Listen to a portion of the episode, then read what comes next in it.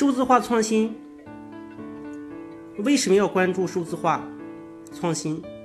之三，在上次我们讲到特斯拉的例子，这次我们呃继续。一旦万事万物都连接到互联网中，人们就会掌握每种活动、每次交互和每个条件的数据。当然，把这些数据翻译成信息需要付出巨大的努力，但是多亏了互联网和云计算给每个人带来的可以无限扩展的资源，人们现在拥有了收集、存储以及处理这些信息所需的能力。通过当前正在开发的。更好的分析工具，人们越来越有能力将这些信息转化为知识和洞察力，用来解决问题并满足愿望。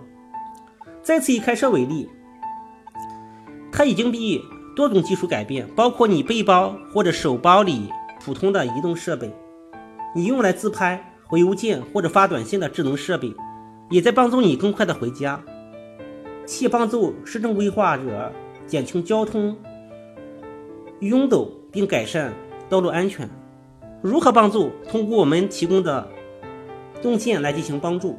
你不知道的是，你手机中的 GPS 设备，在你日常通勤途中会给你经过的蜂窝基站发送信号。包括谷歌这样的技术公司会汇总并匿名化这些信息，以确定任意时刻当地道路的拥塞状况。将数据进行处理后，这些公司会把信息。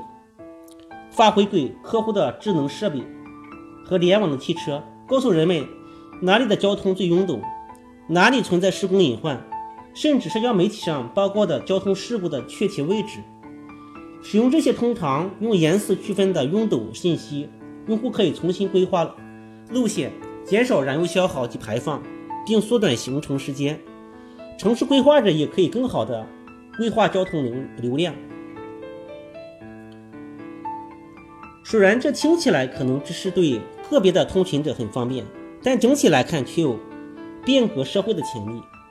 根据2014年的 Urban Mobility Report 城市交通报告，每年浪费在交通拥堵上的燃油足以填满四个纽奥良超级远景球场。每年这些燃油的花销预计将超过1200亿美元，或者说美国每日。通勤者都会花费八百美元还多。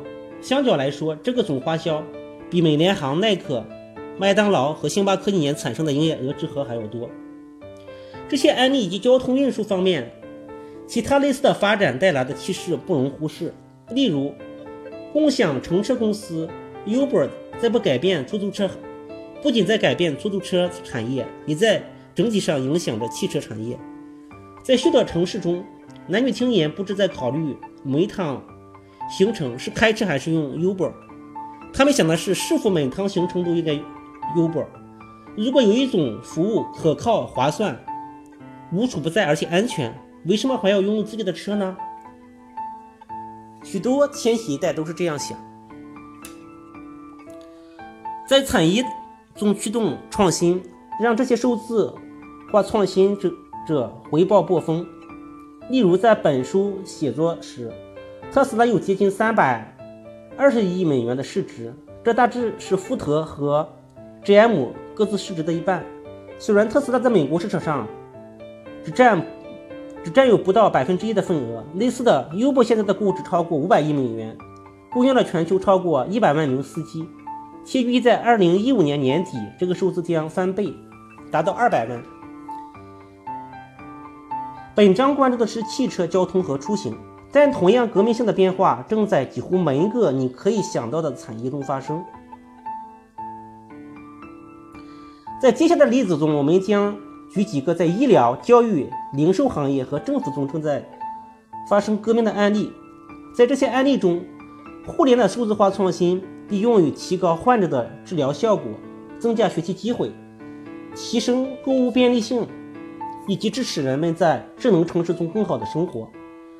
对于主要业务目目标来说也是一样。通过连接人、过程和物体，企业能够改善财务业绩，提升客户体验，并增加雇员的敬业度。总体来说，你会意识到人们正在处于一场全面数字化创新的最早阶早期阶段，这将影响每个行业、机构、企业智能和职业和职业。